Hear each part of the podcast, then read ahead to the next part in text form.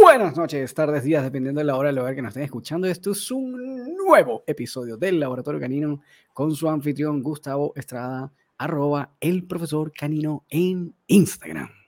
Y como siempre me acompaña mi colega Román Urrutia, lo ubican en Instagram como arroba rom.dogtrainer.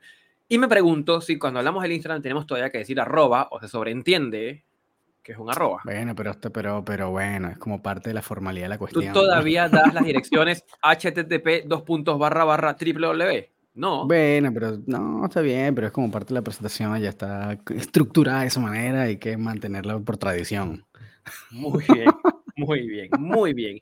Y antes de iniciar, recordarle a todos aquellos que nos están escuchando que pueden eh, apoyarnos a realizar contenido como este a través de nuestro Patreon triple http dos puntos barra barra triple para patreon.com barra laboratorio canino o patreon.com el laboratorio canino ahí nos ubican y pueden estarnos acompañando como nos está acompañando nuestro Patreon el día de hoy Marisabel Corral. Bienvenida está ahí en backstage escuchando. Muchísimas gracias a Marisabel y muchísimas gracias a David también que es un Patreon que se sumó eh, al inicio cuando lo mencionamos por primera vez. Así que si nos desean apoyar en el desarrollo necesitas aquí colocar los aplausos Sí, vale. Necesito encontrarme.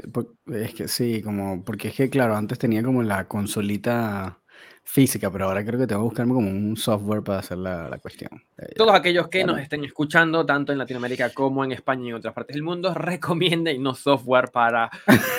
para efectos especiales. consolas de sonido y convertir esto en un programa de radio de los 90. Aplausos. Boing, boing, exacto, son cool, son cool. Este, oye, estamos viendo unas noticias ahí interesantes, ¿no? Oye, eh, igual que el último episodio, creo que vamos a hacer como más, todavía vamos a seguir con este experimento de formato medio hiper orgánico. Como que por lo menos antes teníamos algún tema en mente y lo desarrollamos en el camino, pero ahora ni siquiera eso. Es un formato, es el formato que, que se conoce. Eh, mi papá cuando cocinaba, él tenía una, ya no cocina porque no nos acompaña, pero em, él tenía algo que llamaba pollo a la deriva. ¿Y cómo era el pollo a la deriva? Compraba un pollo con lo que había en la nevera, en el refrigerador, ahí hacía algo, a la deriva. tienes, que, saber cocinar bien. nosotros, nosotros sabemos hablar de temas caninos, entonces un episodio a la deriva. Ah, de verdad.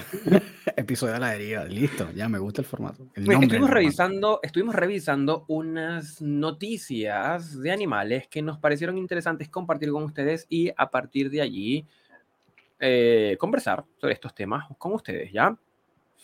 La primera es una noticia que aparece en el portal 20minutos.es, que es de España, em, que señala la preferencia por adoptar antes que comprar, que es un temazo. Adopta, compra, en fin. La preferencia por adoptar antes que comprar un animal de compañía se acentúa en las mujeres y en los jóvenes. Según la encuesta que se realizó, eh, es más probable que haya la opción de adopción antes que la opción de compra y más acentuado en mujeres y personas jóvenes. Ok, y eso está, esto está bien interesante, ¿no? Porque Igual como que esa tendencia de adoptar, em,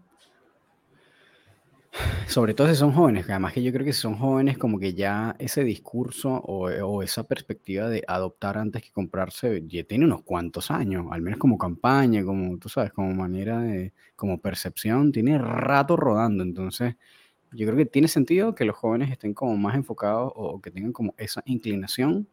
Si este si son jóvenes, porque de alguna manera también como que vienen recibiendo esa, así sea de manera indirecta, esa como eh, frase de alguna manera eh, desde mucho más temprano, ¿no? nosotros de repente no crecimos para nada con ese criterio, era como lo mismo comprar, o incluso era como hasta de repente una señal de estatus de, mira, compré este perro de tal raza que es carísimo, eh, qué sé yo, y el perro siempre es visto como de repente en esas épocas como un objeto, ¿no? Como un, artículo de, de, lujo. Un accesorio, un objeto para... para... Sí. Que, fue el origen de la diversificación de las razas en la época victoriana, donde tener un perro era un símbolo de estatus. Claro. Y como que, que esa, esa herencia todavía. Sí, yo creo que todavía hay como No, un dejo no, de no, eso, no demasiado marcada, pero sí he visto gente que compra el perro porque es caro o porque es raro. O porque es raro. Raro claro, en tanto, que- no que el perro sea raro, raro físicamente, sino que tenga, No, que no, sea es poco exótico. frecuente, exacto, poco frecuente en el entorno en el que se está. Bueno, de hecho, bueno, bueno, sí, ti- sin irse muy lejos, o sea, cuando, no sé, eso fue hace tal vez como, bueno, ya pasó la pandemia, como tres años, cuando estaba Game of Thrones en boga, hubo como una compra y adopción masiva loca de huskies por el tema de los, de los, eh, tú sabes, como de los lobos de Invernalia, ¿no? Y, pero hubo casi como una tendencia loca, loca, loca de comprar y adoptar huskies y después bueno, terminaron todos abandonados porque la gente obviamente no está preparada para tener un Claro, puto que- husky en casa, weón. Que es el- el- este, eso es importante porque es el efecto en la cultura de las películas. Cl- Igual sí, con 101 Dálmatas y luego el remake de 101 Dálmatas y todo el mundo con 101 Dálmatas y luego vino esta película con Beethoven. la más reciente, no, no, la más reciente que es con un pastor belga malinois, que es con Ah, la Channing, Con Channing Tatum. y, también casi, buena. casi, casi que, casi que hubo que colocar un disclaimer como que esto es una película, por favor no salga de aquí buscando un pastor belga malinois. Sí, Casi. bueno. Que- o que ojo, a este, y hablando de eso, es una tendencia que, por ejemplo, no sé, eh, educadores importantes como Michael Ellis y han, tú sabes, hecho como mm, han tocado ese punto en donde dicen, mira, hay una tendencia importante de la gente de estar comprando o adquiriendo pastores belga malinois y como para animal de compañía y esa gente no está preparada para eso, como que eso no es un perro no es un perro ahí de, como le dicen en inglés, como una patata de, de sofá que pues está ahí haciéndole cariño sin hacer nada y viendo televisión todo el día. Es como un animal que requiere trabajo, que Trabajo. requiere atención, que requiere, eh, aten- sabes, satisfacción de necesidades que no son sencillas de satisfacer. Entonces no es para todo el mundo. Tienes que tener tiempo, tienes que tener, saber cómo llevarlo, etcétera. Eh, yo que soy educador canino no tendré, no, no me siento preparado para tener un malinois. O sea, es como Yo que es un perro tampoco, de- es tampoco. el perro de trabajo, weón. Eh, y entonces, claro, tienes como esa tendencia loca y, muy, y eh, justamente eso lleva como al otro punto, que es que dicen que es- eso está teniendo implicaciones en la raza, que como que justamente esa adopción, eh, que obviamente lo están teniendo personas que no están preparadas para tenerla, eh, y como creadores que, bueno, lo están vendiendo porque es que el, que el que está en demanda, entonces también está haciendo que la raza se vaya desvirtuando eh, de alguna manera, como que obviamente bajan los estándares para suplir la demanda, entonces tú sabes, crían Malinois como, como papa frita, bueno, para lo que sea, y, y en verdad entonces termina la, la raza ahí- claro, Aquí nos comentan la, la ventaja de estar en vivo con nuestros Patreon. Eh, Doc, un viaje salvaje se llama la película, nos están comentando. Si desean estar aquí con nosotros, escuchando el episodio en vivo en la grabación y colaborando en su construcción, recuerden. Patreon, o como le gusta a Román, http dos puntos barra barra patreon.com barra laboratorio canino. Exacto, pero, pero, esto, esto no es nuevo, esto pasa cada vez que sale una película de algo que tiene perros o que algo que tenga lo que sea, porque bueno, somos influenciables por estas grandes figuras, en fin, estos son- no son fenómenos viejos. Pero claro. la nota de prensa que estábamos leyendo decía que 7 de cada 10 eh, personas optaría por la adopción. O sea, el 70% estarían privilegiando la adopción por encima de la compra. Es muchísimo, mierda, es burda, es Pero me- muchísimo. a mí, a mí me- luego vamos a ir siguiendo como ir leyendo como algunas otras em, como, como estadísticas que arroja esta, esta, este estudio, esta observación, esta nota, eh, pero me genera la pregunta de si supongamos que el 100% de los de las personas optan por adoptar perros que están, no sé, o en refugios, o en perreras, o en situación de calle, etcétera. Si el 100% de personas adopta, ¿qué pasa con las razas de perros que se mantienen Ajá. gracias al historial de los criadores? Ajá, esa es la gran pregunta y una de las es una de las de los concerns de lo- como de las preocupaciones que están mostrando los que, es- que son criadores profesionales o incluso adiestradores profesionales que trabajan con perros de trabajo en competencia, etcétera. Y justamente ese es el punto que están levantando, que igual tienen sentido, es como en la medida en que y eso ya está pasando, en la medida en que ha aumentado justamente la adopción em, han ido también como haciéndose, se han debilitado las razas o los atributos de esas razas en particular. Entonces como que si tú proyectas eso a futuro, una de las posibilidades es que no, haya pocas razas o esas razas no tengan los mismos atributos para los que fueron diseñados en un principio, eh, o que, tú sabes, incluso hayan problemas biológicos como tendencias para enfermedades que de repente ahorita no están, etcétera. Bueno, hay una serie de complicaciones, pero sí he escuchado como ese argumento que está, igual está, está duro, como... Sin embargo, es, válido igual. Claro, sin embargo, sin embargo, sin embargo, me atrevo como a ver hacia adelante y preguntarnos si de pronto, eh, abro la interrogante, eh, no estaría más bien como, como, como que no sería, ¿cómo lo planteo? Como bueno, como volver a una raza a ver, me explico. Pero es que no, no, no, son las primeras razas. Hay, hay, razas de perros que ya se han extinto.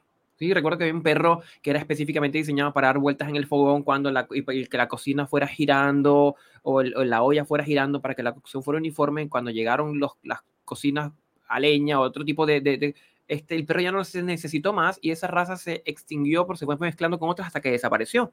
Y hubo razas que han estado como al borde de la extinción y se han salvado, pero se, se extinguen porque ya no se usan o ya no se necesitan. ¿Ya? Si no necesitáramos las razas como perros de compañía, porque una raza no hace un mejor perro de compañía que otro, pensando en un perro de compañía de, una familia.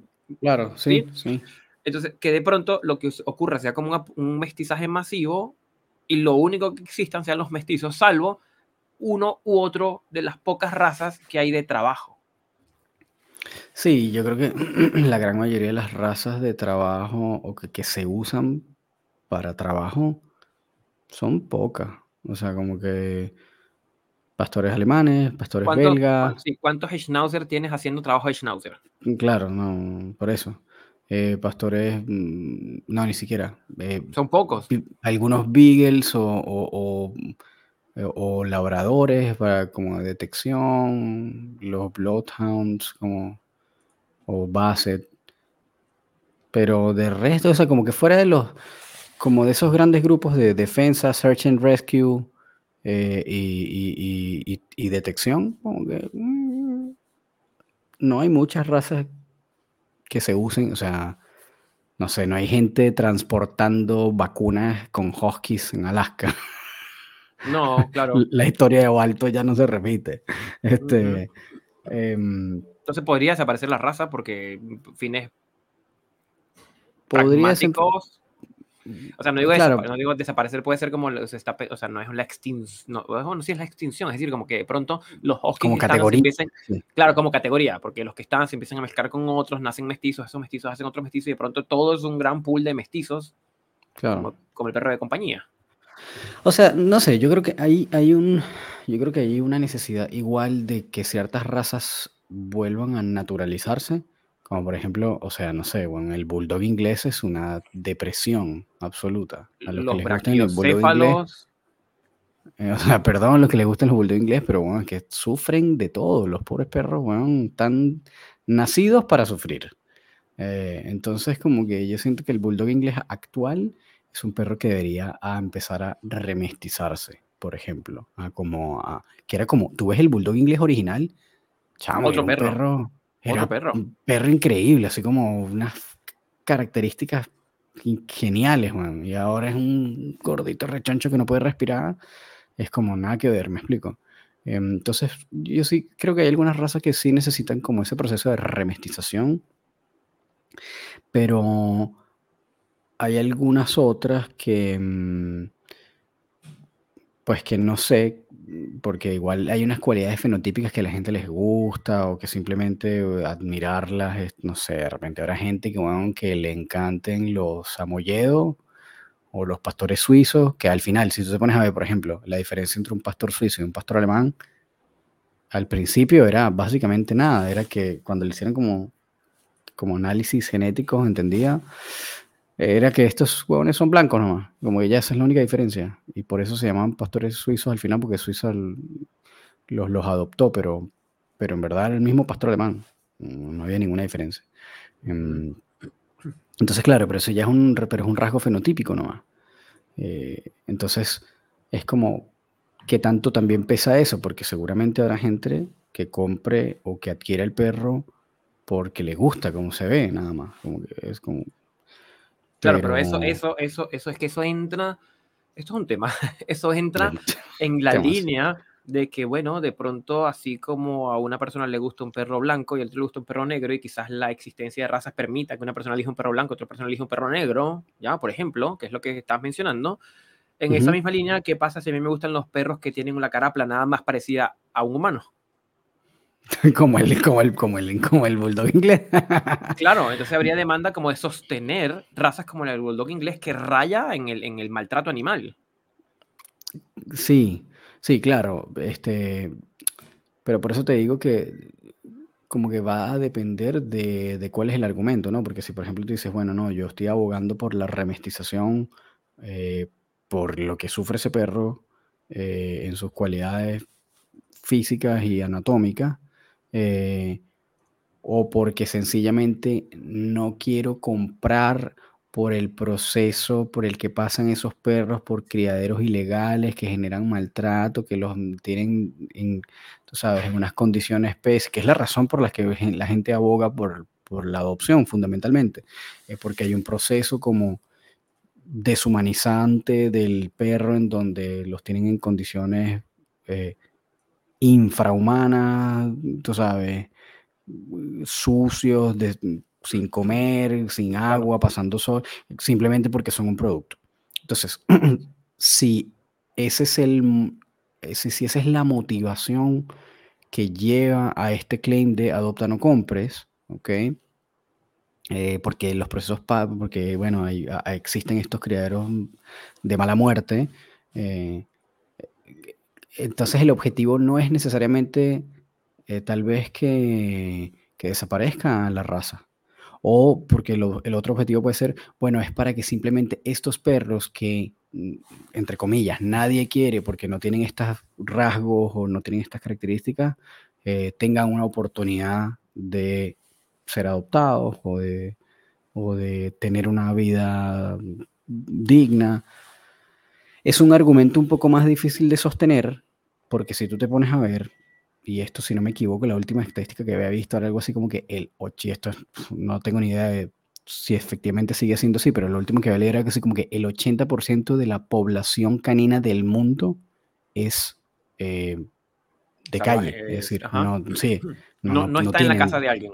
No está en casa de nadie, me explico. Entonces, si claro, entonces ese es el objetivo, es como, oh, el está mucho más difícil de lograr. Porque imagínate, si, no, si ese argumento entonces también valdría para todos los que están en la calle.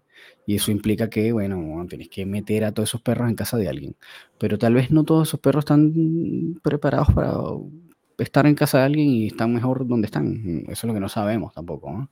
Eh, em, pero ahí, ahí sí es como un poco más difícil de dilucidar si realmente eh, ese es el objetivo, y si es el objetivo, está mucho más difícil de lograr, como que, y es más, es más rebatible como, que, como argumento. Porque bueno, dices, bueno, entonces, ¿cómo haces? A menos que seas, no me acuerdo qué fue, creo que fue un gobierno, bueno, creo que son estos países nórdicos hiperavanzados, Dinamarca, no me acuerdo qué fue, que como que hicieron toda una campaña para adoptar todos los perros que tenían, o una ciudad, no me acuerdo qué fue, un plan gubernamental para adoptar todos los perros que estaban libres. Y la campaña fue súper exitosa y adoptaron a todos los perros. Este, pero claro, el problema de eso es que si tu población, y estoy hablando de ya de la sociedad eh, en la que estén tratando de ejecutar un tipo, una campaña de ese tipo, no está preparada tal vez en su bienestar financiero y temporal para atender esos perros, vas a tener más problemas esos perros tal vez incluso la estén pasando peor que si estuvieran en la calle. No lo sabemos, ¿no? Eh, pero podría pasar, podría pasar, es un escenario factible. Entonces, ah, hay mil aristas de, de, de, todo ese claim de adopta no compres que hay unos argumentos que están, yo, ah, o sea, son completamente válidos, pero hay algunos que, bueno, está un poco más difícil, ¿no? Yo no sé, yo creo que, en mi, en mi opinión, yo creo que es como que ambas son válidas, como que siento que no son excluyentes. Como que es válido eh, de repente pagar a un criadero que esté haciendo bien su trabajo, que sus perros estén en condiciones adecuadas, porque tú quieres un perro de una raza específica, porque te gusta, porque quieres de repente, bueno, eres atleta y quieres salir a correr y bueno, quieres un husky o un galgo, lo que sea, para hacer ese ejercicio que no lo puedes hacer con un perro, El bulldog. no sé, bueno, un bulldog. Eh, está bien, como que yo lo que sí creo es que si vas a comprar, que sea como en un, en un lugar legal, que tenga las condiciones óptimas, que esos perros estén bien cuidados, como las cosas como son, ¿no? El problema es que, bueno, si dices, bueno, compré y compré en una página en Mercado Libre, en Facebook, en no sé qué cosa, oño, o estás sea, a todas las posibilidades de que, bueno, ¿sabes? Sea una mierda.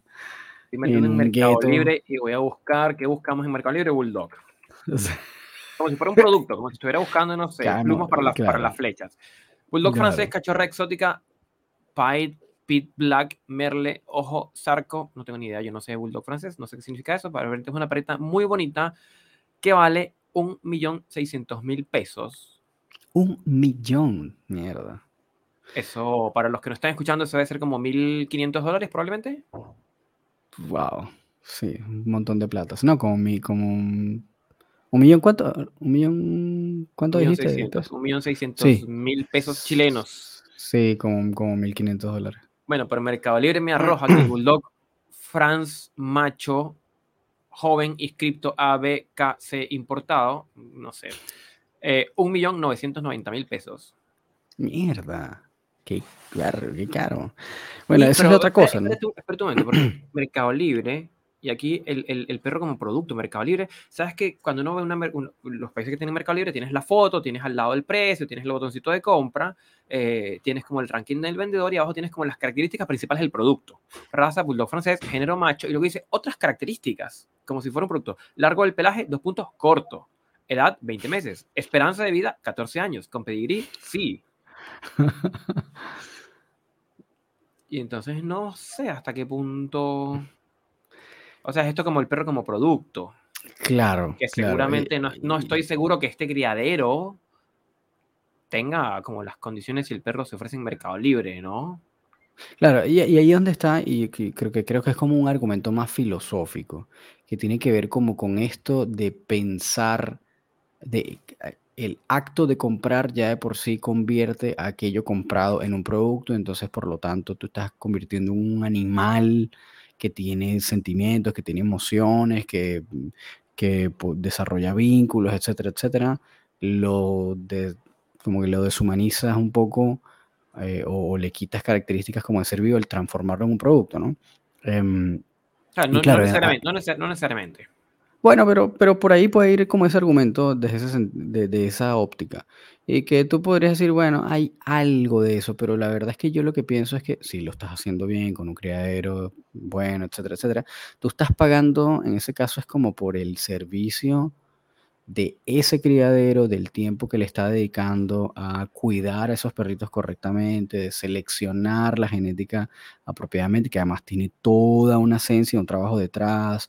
eh, como que lo que estás pagando es por eso, no por el perrito como tal, sino por todo el trabajo que está detrás, que está ejecutando ese criador eh, calificado, certificado, que tiene una serie de condiciones para que ese perrito tenga una calidad de vida acorde, que tenga un, no tenga enfermedades en la, la medida de lo posible. Entonces, como que, bueno, esa es la manera en la que yo percibo, ¿no? Es como una, opinión meramente personal, como que esa es- la eso es lo que tú estás pagando, no estás pagando por él.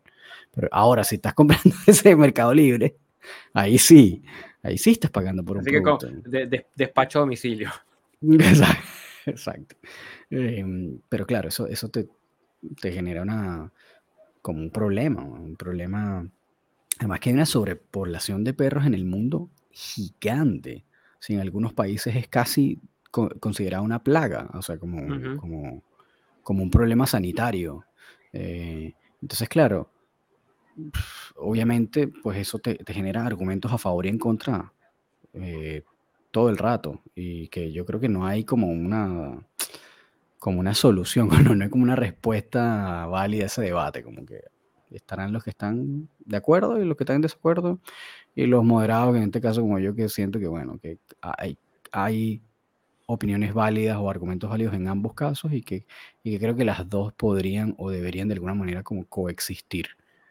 Claro, y que quizás, quizás como, como estas discusiones terminan en, ok, que está bien, hay compra, hay adopción, pero los esfuerzos deberían ir orientados más bien a construir una tenencia responsable. Claro. Es decir, si vas a comprar o si vas a adoptar, tienes que informarte antes de las características del perro, de los costos de mantenimiento, cuánto me vale un veterinario, cuánto tiempo implica que va a cambiar en mi vida y todas esas cosas que hay que conocer antes de que un perro llegue a casa, independientemente de si es regalado, comprado o rescatado directamente de la calle o lo que sea. ¿Ya? Claro, sí. Eh, y los esfuerzos deberían ir a eso, a tener cada vez una población y tutores mucho más, eh, mucho más, ¿cómo se llama? Educados y capacitados. Claro, mira, aquí Aquí Marisabel es un comentario bien interesante. Dice formalizar canales también. La gente va a Mercado Libre porque no sabe a dónde ir exactamente. Entonces eso es como que también... Y, esto que tú estás comentando, como que los esfuerzos deberían ir a la tenencia responsable, pero yo creo que también de como que poner el ojo en, en apretar las tuercas a esos lugares de donde estás obteniendo el perro.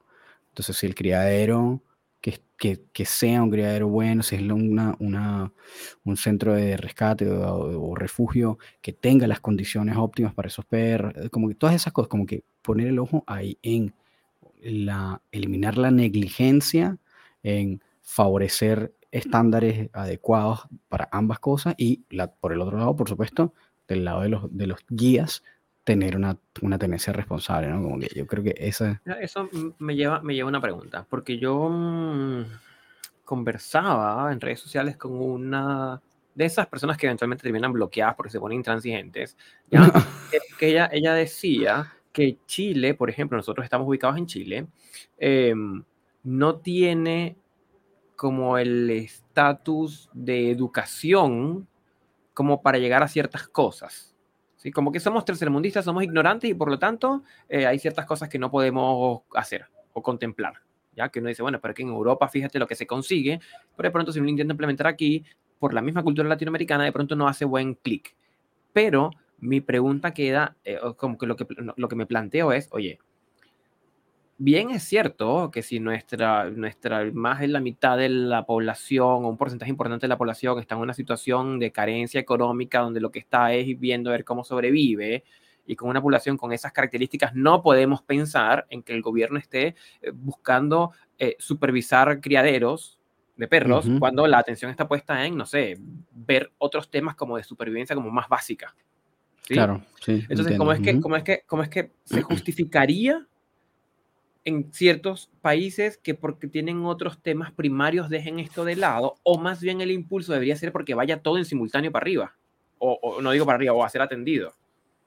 Uf, lo que pasa es que ahí ya entras, bueno, en un tema de análisis sociológico complicadísimo que es demasiado difícil de resolver. Ahí no tengo ni la menor idea porque... Necesitamos invitar a un sociólogo que nos ayude a entender esto. Yo creo que está... buena, me gusta. Si alguno de ustedes que nos está escuchando conoce, tiene referencia de algún sociólogo que nos ayude, o es, sociólogo, claro, nos encantaría pues poder conversar con ustedes al respecto. Sí, porque igual, claro, eso, y bueno, yo también creo que hay como un análisis eh, político, político también, económico, claro, que es como complejo, ¿no?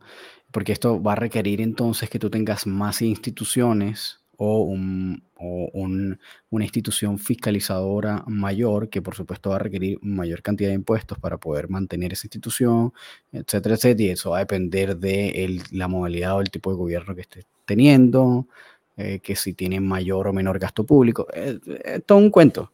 Este, o simplemente tienes organizaciones como tipo más ONG que se encarguen de estar como vigilando esas cosas y denunciando este tipo de, de como de negligencias, ¿no? Em, pero ahí, claro, es, es, un, pues es, un, es un puntazo el tema de la... Claro. De... Pero creo que hay que dar el desafío.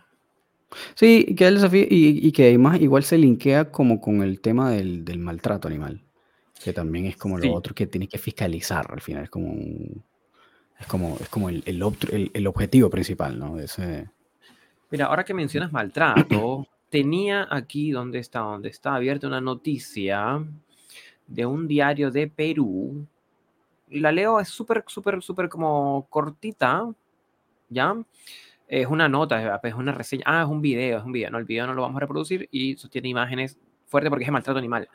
Pero se titula Hope, el caso de la crueldad animal que conmociona a todo lince, que debe ser como una, una ubicación, una región, una comuna, un sector de, de, del país. Esta historia resume la impunidad en la que viven los maltratadores de animales. Hope, como lo llamaron sus rescatistas, es un perro que abandonaron sin agua ni alimento por semanas en el techo de una casa. Lo que hallaron durante la autopsia en su estómago demuestra el trato que recibió. se ve en el video que no lo vamos a ver en este momento, pero el caso judicial ha estado paralizado por más de un año. Y es ok, ¿qué, qué, qué pasa con, el tema de maltrato? Porque si entramos a hacer como doble clic, ¿ya? Pensaría, a ver, maltrato es maltrato, es un gran rubro, pero no es lo mismo el maltrato que hace el criador que intencionalmente sabe que tiene un perro en condiciones deplorables y que está poniendo una hembra a reproducirse dos, tres veces al año, no sé, ¿ya? Eh, con un fin netamente comercial, ¿ya? A los casos de maltrato como este, que es un perro que estaba abandonado en el techo de una casa que comía quién sabe qué y, y falleció, o que recibió golpes, ¿ya? Como que estarían, como que sean dos tipos de maltrato. Sí, pero ah, es como, sí, es verdad, y seguramente habrán condenas acorde a cada uno, porque es como que tú digas, bueno, no es lo mismo la persona que, eh, qué sé yo, estafó eh, engañando a personas vendiéndole algo que no era, a una persona que violó y descuartizó personas como Jeffrey Dahmer. Me explico, como que igual van presos seguramente tendrán condenas diferentes o tendrán acceso a, qué sé yo, libertad condicional o cadena perpetua, lo que sea, de manera distinta, pero igual, igual van para el mismo, o sea, igual van presos. Ahora, a la hora de estar presos, ¿cómo distribuyes tú esa población carcelaria dependiendo de lo que hayan hecho? Ah, pues, podría ser, ¿ok? Este, pero igual tienen que al final les sale como un juicio sí o sí, como que de alguna manera ahí tiene que haber un, proceso judicial que los, que los, eh, que los juzgue, que los vea y que vea cuál es la sentencia correspondiente. Y que seguramente, como tú dices, dependiendo del, crimen, tendrán mayor o menor pena, ¿no? Pero de alguna manera. Recientemente hubo en Chile, en Santiago, la historia es algo como así, porque yo la vi en tiempo real, ¿sí? Hubo una, una persona, una mujer que publicó, me parece que fue en TikTok, un video de su vecino, de estas urbes donde la, mi terraza o mi ventana o mi balcón da al balcón del vecino porque está un edificio al lado de otro, ¿ya? Mierda, heavy. Pone, pone un video de una persona que estaba maltratando a un perrito chiquitito y como que en algún momento la escena del video es que lo toma por una pata y lo levanta y lo azota contra el suelo. ¿Ya? Es como lo, lo, lo poco que se puede ver. Y esta niña denuncia esto en redes sociales, ¿ya? y hay un reportero, un periodista, no, no ubico muy bien, pero una figura de estas públicas que, vio el video, reconoció el edificio, le preguntó a la niña, la niña le comentó y él se fue a transmitir en vivo. Estamos aquí, convocó vecinos, se juntaron los vecinos, llegó gente y claro, todo el movimiento como mediático hizo que más rápido respondieran las autoridades porque sabemos que eso a veces funciona de esa manera, ¿ya? Claro, sí. Y al final eh, llega la policía, llega una policía especializada, llega la gente de la municipalidad, y él, transmitiendo todo en historias y en sus envíos. este suerte como de reportero, creo que es. Si, alguien conoce la historia, me aclara el rol de este caballero, se me olvida el nombre, pero creo que es una, una labor bien importante al, al, al, hacer un llamado de atención sobre esto. Y bueno, al final resulta que la policía sale y, y se llevan preso al, preso, detenido, no sé la figura.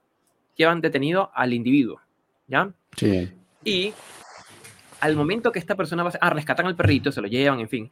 Y en el momento que esta persona va saliendo, típica imagen de va saliendo, escoltado de policías, le van a meter al auto, esta imagen, eh, todos los vecinos le gritaban que se tiene que morir, que tiene que ir preso, que culpable, que todo, todo esto de, de, como por el lado como de la sanción punitiva. Claro, como la indignación. Y sin embargo, la, la facie, la expresión de este individuo era muy curiosa porque los que tenemos formación en psicología clínica decimos, oye, pero aquí pasa algo. ¿sí? aquí pasa algo, eh, probable, y, ahí, y ahí entramos a, oye, está bien, tenemos diferentes niveles. Un nivel es el nivel de, de la ley, ¿sí? La ley estima que estos actos son actos de maltrato animal, ¿ya? Y tienen, que, tienen una pena por eso, ¿ya? Pero en otro nivel, yo creo que esto puede ser bastante controversial, es, oye, pero ¿qué pasa también con ese individuo que probablemente si hace algún episodio de maltrato animal, podría más bien ser un sujeto que necesita atención psicológica o psiquiátrica, que necesita ayuda, no, no, no pena, o ambas, no sé, dependiendo de cómo se, se, plantee, ¿sí? Em, me pongo a pensar en todos esos casos en donde en este tipo de cosas, que son casos que se hacen muy ruidosos, donde se ve un maltrato físico importante, que es tomado en video, que las historias son más o menos similares. Y claro. se pregunta, oye, pero, pero esta gente más bien no es gente que, a ver, bueno, sí, va a ser controversial, pero es una gente que quizás con eso eh, lo que está denunciando es que necesita ayuda. Bueno, bueno ahí, ahí entra, ahí, abriste una caja de Pandora porque igual eso te lleva a otro análisis que además incluso va a un, todo un debate filosófico del, del, aspecto como criminal, ¿no? Y, de, y, de, cómo, y de cómo se establecen las figuras legales de las penas. Yo me, yo me acuerdo que cuando yo estaba en bachillerato hice mi, mi tesis sobre la criminalidad en Caracas, ¿no? Eh, como, como fenómeno social, era una tesis de sociología. Qué em, visionario eras. y, claro, y obviamente eso te obliga a investigar como antecedentes, como bibliografía, no sé qué. Y recuerdo que en algún punto caí como en, eh, científicos eh, sociales desde el aspecto criminal que planteaban como este debate entre, bueno, el criminal es como esto de nace o se hace. ¿no? Este criminal eh, es algo que simplemente merece pena porque no hay manera de, de mejorarlo, no manera de rehabilitarlo, o más bien justamente todo lo contrario, lo que necesita es ayuda y rehabilitación para que se pueda reinsertar en la sociedad. Y desde esa perspectiva, entonces también había otro segundo debate de, bueno, ¿cómo evitamos que este criminal de alguna manera llegue a ser criminal? ¿Es educación lo que necesita? Eh, entonces, educando más bien evitas que más gente o que más personas puedan ser criminales. O entonces entraba la contraparte de esa visión, era no, porque si educas a ese criminal simplemente le vas a dar herramientas a un individuo que ya de por sí tiene toda una estructura eh, y que igual va a ser criminal y simplemente vas a darle más herramientas a una persona para que, para que cometa eh, delitos. Entonces está como todo ese debate filosófico entre estos autores.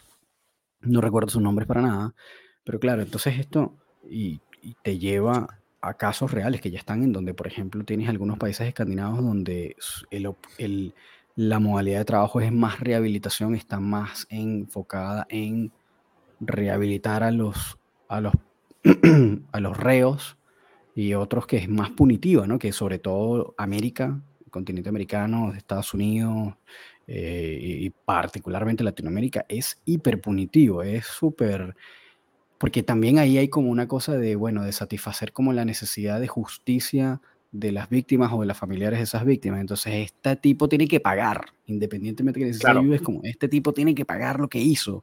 Y como que tratar de satisfacer esa rabia y esa indignación y ese dolor de las víctimas, ¿no? Entonces, bueno, tienes ahí como esas fuerzas que juegan en, bueno, este tipo tiene, que yo creo que más o menos la, de alguna manera, como que lo actual es más o menos así, es como que, bueno, sí, este tipo va a pagar con ciertos años de libertad, pero en ese proceso de, privación de libertad debería haber un proceso de rehabilitación para que cuando ese tipo ya pague su pena y pueda salir, entonces pueda tener una reinserción y ser parte de la sociedad normal, porque se supone que ya pagó lo que tenía que pagar que es como más o menos la medio lógica, creo yo, del sistema actual. Pero el tema ese de los maltratos es que de los maltratos animales es que hay veces en donde no sé, y esto me, lo consulto desde la ignorancia, es como si es esta misma como ignorancia de que los animales, y en particularmente los perros, son seres sintientes y es como falta de experiencia con perros y de comprender que hay, que es un, que es un animal que, que tiene toda una cualidades, eh, que es un ser vivo que debería ser respetado, etcétera, etcétera. O, mm, o es derechamente como algún problema psicológico o una Pero yo creo que, patología. ¿sabes qué? Yo creo que efectivamente es un tema, eh, luego quiero linkear con, como con el doble discurso que a veces se, se monta, ¿sí? Ahí lo dejo anotado para, para un segundo, pero eh, claro, yo creo que sería interesante eh, que pudiéramos como buscar a alguien de estas áreas para poder profundizar en la conversación, porque uno está el que hace algo que hoy día puede ser catalogado como maltrato desde la mera y profunda ignorancia. Es un ser ignorante que de pronto desconoce de perros, desconoce de emociones, desconoce todo y como le dijeron que esto se hace los golpes, él lo repite a los golpes. Claro. el que necesita educación, ¿sí? Está en mitad de camino de alguien que necesita eh, recursos para afrontar el estrés. Porque recuerdo el, el caso, esto lo vi hace un tiempo, de una niña que era, no sé, Instagram, youtuber, de estas, de, estas de, de redes, ¿ya? Y siempre dice cosas con su perro. Y en algún momento, desde una visible y franca frustración, ya tenía al perro y se voltea y se desquita con el perro y le da un par de puños. Y lamentablemente ese video se filtró y maltratadora, hay que quitarte el perro, etcétera, etcétera, etcétera. Pero era evidentemente porque era un episodio de muchísima frustración, de muchísimo enojo, que bueno, que el desquite fue con el perro, que no está bien, pero que la vía de re- resolución no es que esta mujer pase un tiempo presa, sino es que, tenga la capacidad de desarrollar estrategias psicológicas para afrontar el estrés, por ejemplo, colocándolo muy simple. ¿ya? Y está el Claro. otro extremo, que es el extremo de la psicopatología. Yo recuerdo, eh, hablando de tesis y estudios, mi tesis de, de psicología eh, tiene que ver con la evaluación de la personalidad de eh, menores de edad que habían cometido crímenes, crímenes graves, homicidios. Ok. Y en el estudio para el, el- el- diagnóstico de trastorno antisocial, antisocial de la personalidad, no me acuerdo cómo se llamaba en ese momento, era que haya maltrato a animales. Es decir, hay estructuras Claro, yo, psicopatológicas, psicopatológicas que hacen maltrato a animales. Entonces, donde allí la intervención psicológica en algunos modelos tiene que ser muy intensa, muy prolongada, y derechamente otros que dicen, no, aquí no hay nada que hacer, lo que hay que hacer es, es apartar al individuo de la sociedad. ¿Ya? Entonces, tiene Ok. todo ese espectro. Pero, entonces ahí sobre podemos profundizar. Pero lo que quiero como, como hacer doble clic es en otro fenómeno que vemos dentro del mundo de la tenencia de perros, que es como como el, el- como la doble, no sé cómo llamarlo, no sé si es una doble moral o es un doble discurso, es algo por el estilo, porque si el perro es agresivo, el perro muerde a un niño y lo mata, o el perro lo que necesita es educación y amor, Ujú. pero si un hombre maltrata al perro, el hombre lo que necesita es morir. Claro, claro. Yo creo que también eso puede ir eh, atado al, como a, a la comprensión de que, bueno, una persona es un ser racional que entiende lo que hace, que tiene una conciencia, que tiene todo un sistema lingüístico que le permite pensar, que le- me explico. Y en cambio un perro es un animal que actúa por instinto y que en ese caso, en el caso del perro, pues la muerte o el matar no es algo negativo, sino que es un método de supervivencia. Entonces, claro, de repente bajo esa óptica tú puedes entender que, bueno, en este caso, de alguna manera como que se podría como comprender el comportamiento del perro, porque tal vez simplemente mm, tiene una serie de problemas que hay que rehabilitar y las personas entienden que es que simplemente ese perro tiene un problema eh, y en cambio el hombre no, como sabe que hay todo un- unas herramientas mentales, sí, claro, y yo entiendo que por supuesto aquí estábamos hablando de personas que tal vez no la tienen bien desarrollada o que derechamente no la tienen, pero, eh, pero que tiene todas unas herramientas, un cerebro, etcétera, y piensa y es consciente, etcétera, entonces ahí como que no está tan, no está tan al, al- al primer alcance como lo de la opción de rehabilitar a esta persona que necesita ayuda, sino esta persona que necesita es pagar. Em, porque él sabe lo que hace, porque me explico, bueno, es un niño, porque- qué sé yo, como que todos los, todos los, todas las explicaciones que nosotros nos podríamos dar eh, del por qué esa persona está haciendo lo que está haciendo o hizo lo que hizo.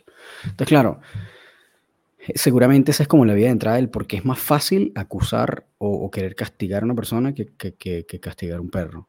eh, o, o querer hacer que pague el perro, ¿no? Em, Pero, y, y- y que hay cierto grado de razón. Obviamente habrán personas que, como tú dices, no tienen eh, como las capacidades y derechamente esa persona tiene un problema y hay, y hay que ayudarla, ¿no? Pero, pero hay veces que tú, uf, hay veces que te lo, te lo cuestionas. No sé, por ejemplo, también el último caso de maltrato animal que hubo acá en Chile, Ujú. eh, que fue hace poco, fue hace como dos, tres semanas, capturaron un video también igual, así como unos vecinos, con una, con, como con un edificio o, un lugar como alto en donde se veía hacia abajo, como hacia una entrada de pareciera ser como un porche o un garaje, no sé si de un taller o de una casa de unas personas que se vean que son como bien de campo, y si no son de campo, bueno, por lo menos unas personas de recursos limitados, eh, en donde se ve un señor mayor, pero te estoy hablando de un viejo como de 70 años, pero dándole tubazos a un perro, a una per- no se ve el perro, o sea, en ese, tu, en ese video, es literal un tubo. no, o sea- sí, no se ve el perro en esa escena, porque además hay varios clips, hay varios videos de distintos, con- de distintos momentos con distintos de los sujetos a- Ah, o sea, es, un- es, un- es una cosa repetida. una- Sí, sí, sí, no, no, ahí está, no hay excusa ahí. Bueno, entonces lo primero que se ve es como una tipa que está como en una, como un estacionamiento, en una camioneta, y está el viejo este como dándole tubazo, no se ve el perro, pero se ve, y como, pa, y, da, y, y dura un rato, o sea, yo no sé cuántas veces le habrá dado, y no entiendo ni cómo no lo mató, o sea, pero le dio cualquier cantidad de veces. Ese es el primer clip. Después el segundo clip se ve como el mismo viejo, que si no me equivoco, es la tipa, como el perro o la perrita escondida, requete, hiper asustada, debajo de como una silla, unas tablas, qué sé yo, y la tipa la tiene agarrado como de una cuerda, como una, una cuerda, como una cabulla, una cuerda, no sé cómo decirlo en latinoamericano. Tú sabes, una- ni siquiera una correa de perro, una cuerda, una como Un, de un cordel, una cosa un esa. cordel, sí. Em, y la tipa tratando de sacarlo y le daba como por debajo también, como con un palo. Y después hay otro clip en donde agarran la perra y la amarran. O sea, de verdad, terrible. Y, lo peor es que en este caso era compartido, es decir, era, no es que era un sujeto, eran dos personas que no sé si eran padre e hijo o, o pareja, no sé, un viejo y una tipa también eh, avanzada de edad, eh, yo creo que tercera edad los dos, eh, maltratando a la perrita, horrible, y la perrita asustada todo el tiempo. Em, entonces ahí tú dices, bueno, no sé, no sé qué tan está difícil como dilucidar ahí si es que las personas necesitan ayuda o que necesitan educación o es que necesitan que le den tres patadas por ese culo. como que, no, eh, me explico, como que es, dif- no sé, es, es complicado. Que pasa que, claro, ahí tú estás viendo y porque si tú dices, bueno, esta persona se defendió, no sé, o tal vez, bueno, le metieron patada al perro porque lo estaba mordiendo, es como, bueno, es otra situación. Pero además cuando ves que la cosa es reiterada y que además Claro. es co- Que hay un como, patrón. si hay un patrón y que dura, bueno, yo no sé cuánto tiempo pasa el viejo dándole tu vaso al perro. Horrible. O sea, que, es que ni video siquiera horroroso. era como, como, como con un No es fin. como- No, no es como no dos como, no era tubazos como- y... como que el perro se- me estaba atacando y le di dos tubazos y bueno, ni modo, es que le doy, le doy, le doy, le daba y le daba No, y, sí, no pero paraba. no, no paraba. Y en un momento dice, pero bueno, ¿hasta cuándo vas a seguir? O sea, vas a matar al perro, lo va a matar. Yo juraba y ya lo mató. Este, no sé ni cómo sobrevivió esa perrita. Horrible, eh, un caso horroroso. Este, mm, pero entonces, claro, es difícil como entender el... Y ahí, y ahí te vas como a ese aspecto de, bueno, pero ¿cuántas personas eh, tienen entonces problemas eh, que están teniendo ese nivel de maltrato, ¿no? Eh, Si es que es como un tema de la estructura como mental de esos, de esos personajes. Y si no, por ejemplo, en este caso aquí que son dos, es que como estos homicidas que son pareja también, como que tienen, se comparten como esa psicopatología y se la refuerzan entre ellos, o, o- o qué. Entonces ahí no sé, no tengo ni idea. No tengo ni idea. Em, y cómo ves también entonces, eh, cómo mides también las personas que de repente simplemente lo que tienen es un manejo malo y frustración y no saben cómo tratar al perro, eh, o que le restriegan la nariz en el pipí y simplemente ellos piensan que lo que están es enseñando al perro a no orinar en el lugar inadecuado y lo que no saben es que, bueno, que esa no es la manera y que el perro no va a entender y que lo están estresando, etcétera, etcétera. Que también lo podría en algunos casos catalogar como maltrato, pero eh, obviamente no está en el mismo nivel de este tipo, weón, que le caía batazo, a, a, a tubazo al perro. que- ¿Me explico? Como, Claro. Yo creo que aquí lo, lo importante a, a rescatar es que siempre llegamos al mismo paradero, que es que no hay absolutos. Sí, es bien hay todo gris un matiz de grises desde quien lo que necesita es simplemente entender, oye, mira, sabes que tu perro está sintiendo miedo, por favor deja de hacerlo y puede ser suficiente para que la persona deje de hacerlo. A quien necesita un poco más, a quien necesita un poco más, aquellos que lamentablemente por la historia de vida, por la genética, tienen ya estructuralmente a nivel psicológico están bastante eh, dañados, vamos a decir. Sí. Claro, y ahí quizás hay como poco, poco espacio, poca cancha, o sea, es como unos matices de grises donde no, no podemos meter a todo el mundo quizás en el mismo saco. Para todo, es decir, para todo lo que estamos hablando, como criadores, habrán criadores de lo que hablamos más temprano, que tienen uno, uno, uno, uno, unas, ¿cómo se llama? Como unos estándares o unas condiciones donde los perros son casi dioses, ¿ya? Y, y hay criadores donde el perro está en una jaula de, de 30 centímetros cuadrados, preso todo el día, solo con la vulva expuesta para que sea embarazada. Y bueno, ok, sin duda, pero no podemos, meter, no podemos, no podemos tampoco meter a todos los criadores en el mismo saco. Claro, por supuesto. Sí, obviamente, obviamente. Sí, pero de todas maneras, eh, y precisamente por esa razón, yo creo que es como complejo el encontrar como una, como una solución única. Me explico, no es como, no es como una, como una vara estándar para, para todo. No, no, aplica eso, hay que verlo caso a caso. Como, como todo en la vida, me explico, como tienes, tienes que evaluarlo caso a caso. Y habrá en algunos casos en los que sea ignorancia, habrá en algunos casos en los que el problema sea la persona que tiene un, tiene un problema psicológico. Este, y, y, y habrán otros en donde, bueno, de repente eh, sea simplemente mal manejo frustración o, qué sé yo, o como, mal manejo emocional o defensa propia, qué sé yo. Pero bueno, es como que esa es la complicación. Y yo creo que mmm, a veces también, para nada estoy justificando nada de estas cosas, ni, la, ni los criadores negligentes, ni el maltrato animal en absoluto, pero sí siento que es también como necesario para la gente común y corriente como entregar información que pueda ser como más matizada en ese sentido, porque el problema de las redes sociales es que justamente lo que hace es que como ir al dolor, a la emoción y indignar, indignar, indignar, indignar y... Eh, es, lo, es lo que mueve un mal video en un mal contexto, en un mal momento, en un mal lugar, que de repente pareciera algo que no necesariamente es tanto o no es. Y tú sabes, esa persona la pueden linchar facilito y de repente el cuento no era. Como lo que tú me estabas comentando, esta persona que de repente, sabes, lo que necesita era ayuda porque no podía controlar su frustración con el perrito y le capturaron el video al momento exacto, ¿no? Este, que no es lo mismo de este viejo, bueno, coño, su pepa, que le da tubazos. claro. Eh, claro, sin duda. Y ahí yo creo que es siempre como la invitación que nosotros hacemos en todo momento, como de ampliar la visual, como de no llegar a juicios radicales, extremos, eh, categóricos, sino preguntar, oye, pero cuéntame un poco más pensando en esta dinámica de las redes sociales, donde veo un video, veo 15 segundos, el perro caminando al lado, ah, me pasó a mí, me pasó a mí. Puse un video, de, el video no durará más de 15 segundos probablemente, quizás menos, de mi hija caminando con Sati, ¿ya? Uh -huh. Y estaba caminando en FUS.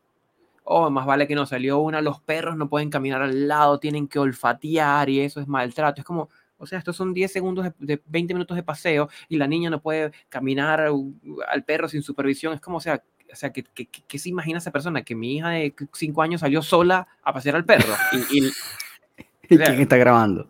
Claro, es como, como, como pre pregunta, pregunta un poco más. Oye, ¿y, y cuándo se grabó? ¿Y cómo se grabó? ¿Y, y será, que hubo será que hubo tiempo de olfateo o fue todo información rígido? Y pa para no, sí. no caer en, esta, en, esto, en estos juicios categóricos que lo único que hace es distanciarnos más. Sí, todo el rato. Es poner más todo. distancias, más barreras, más, más obstáculos, qué sé yo, no sé, la foto de, eh, no sé, del perrito y en el fondo a la derecha, ahí arriba chiquitito hay como un kennel. No, ¿cómo le tienes kennel a tu perro? Seguramente está todo el día allí, tú no tienes valor. Y es como, oye, pero, ¿y si, y si preguntas un poco más? ¿sabes? claro, Como, claro. como Por lo la- menos la- la- eh, me pasó, me pasó algo similar. Estaba mm, em, entre, bueno, yo estoy, entrenando un perro agresivo que tiene muchísimas, además es gigante, un perro enorme en una fuerza bestial que se llama Mac. Em, Yo lo he visto. Para los bueno, que no lo conocen, imagínense un lobero irlandés. Claro, es como, exacto, es como un lobero irlandés con pastor alemán, no sé, es un mestizo que tiene varias razas ahí, con, grandes y poderosas, y el perro es agresivo, complicado.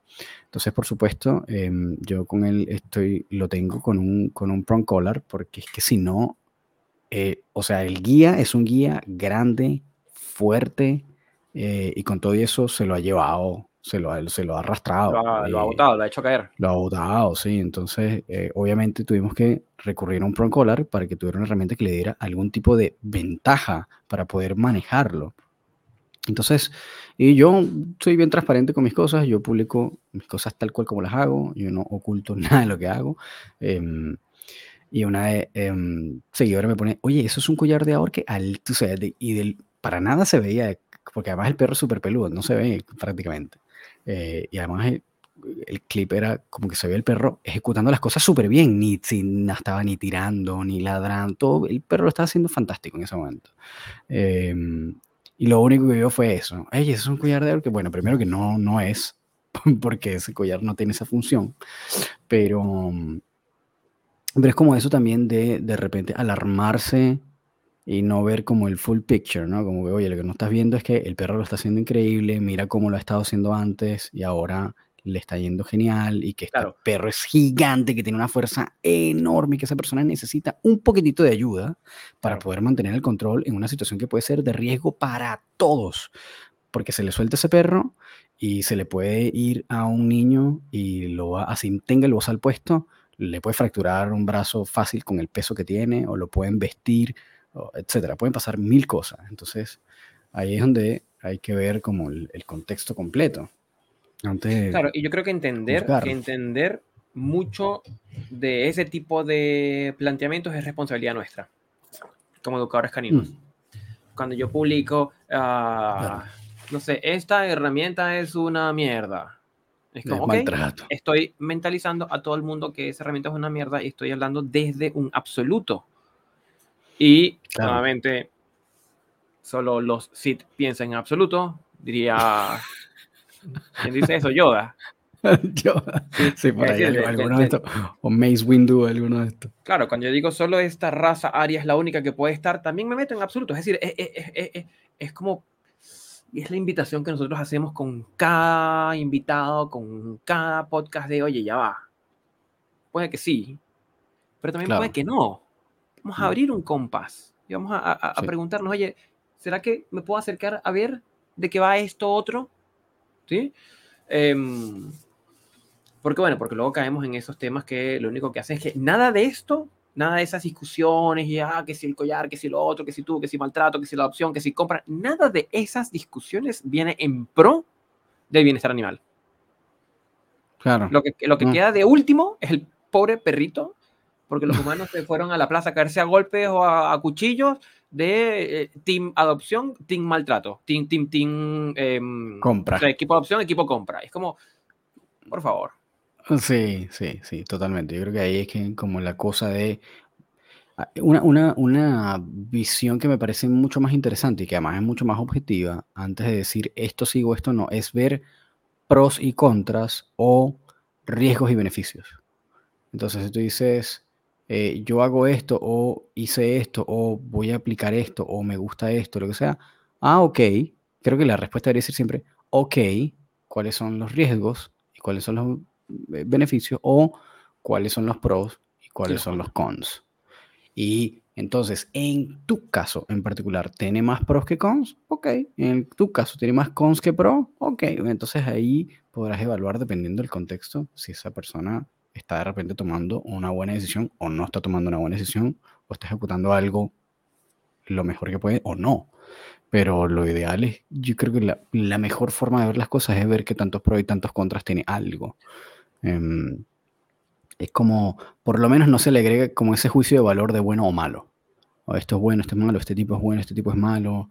Claro. Eh, me explico, es más como, mira, tienes estos pros y tienes estas contras. Listo, tú decides, tú ve- evalúas cómo lo, cómo lo ves. Así Así es. que eso, eso. Yo creo que ya, ya estamos llegando, ya llegamos, llegamos ya a la hora, compadrini. Llegamos a donde teníamos Cena. que llegar. Se nos fue la hora hablando. Grises, grises, pros y contras, no absolutos. Si ustedes se llevan alguna de esas tres el día de hoy, nosotros estamos atendidos. Fantástico. ¿Qué tenemos, Este, Román, entonces? Bueno, tenemos estas maravillas de temas. Este, esperemos que les haya gustado el episodio. Gracias por haber llegado hasta el final de este episodio tan seguramente controvertido. Eh, esperamos que entendan que nosotros estamos simplemente en el medio tratando de ver las cosas como desde arriba y esperamos que ustedes también lo puedan hacer. Gracias por habernos escuchado, gracias por haber llegado hasta el final de este episodio. Recuerden que pueden contactarnos a cada uno de nosotros de manera individual. Si quieren hablar con Gustavo, pueden contactarlo en arroba el profesor canino en Instagram. Sí, dije arroba porque para contactar a alguien en Instagram empieza con arroba. Este, Que no, si pues quiere yo abro Instagram y yo abro buscar. Y usted que me está escuchando, coloque en el, en el buscador de Instagram, arroba, mándeme un pantallazo por Instagram para verlo, porque yo no busco por ahí, yo busco buscar rom. punto. Ya está, si Es uno verdad. desea contactar a Rom Dog Trainer, usted abre el buscador y busca Román Urrutia, busca rom.dogtrainer y le aparece ahí de primerito. Me sale con el logo viejo, ¿lo cambiaste otra vez? no, no, no. me sale, mira, me sale, me sale el, el- el- el logo logo. Ay, mira, tengo que, algo se me habrá ju- desconfigurado ahí, tengo que Bueno, pero volverlo a lo, buscar. a lo que iba es que pueden ubicar a Román Urrutia en Instagram como arroba, arroba rom.dogtrainer. Ya se me reparó esto. No, todavía no se me reparó. Y si desean compartir, compartir, no, como si desean apoyar este proyecto llamado El Laboratorio Canino, lo pueden hacer a través de patreon.com barra laboratorio canino y ahí pueden ver los beneficios que consiguen al ser uno de los apoyadores, existirá esa palabra, de este proyecto. Colaboradores, ¿no? Colabor- colaboradores, participantes, Colaboradores. miembros, Eso. podcasters, asistentes. Revisa ese Instagram. Ah, no, mira, ya me lo cambió, es mi Instagram. Mi Instagram está yo como loco. No, yo este, estoy cambiando justo ahorita, eh, eh, tratando de a- a- actualizar la cuestión. Sí se me había cambiado, no sé por qué, pero bueno, ya, ya lo volví a ajustar. Así que bueno, nada, muchísimas gracias por haber llegado hasta acá, gracias por habernos escuchado, gracias por eh, calarse en nuestras conversaciones y recuerden que pueden hacernos comentarios, sugerencias, eh, em, cualquier... eh, Críticas, cuestionamientos. Cri- También crítica que quieran Unas. hacernos, contáctenos y díganos y cuéntenos a ver qué les parece. Recuerden que estamos en YouTube y en Spotify. Y nada, nos vemos entonces en el próximo episodio. Que estén súper, súper, súper bien. Cuídense.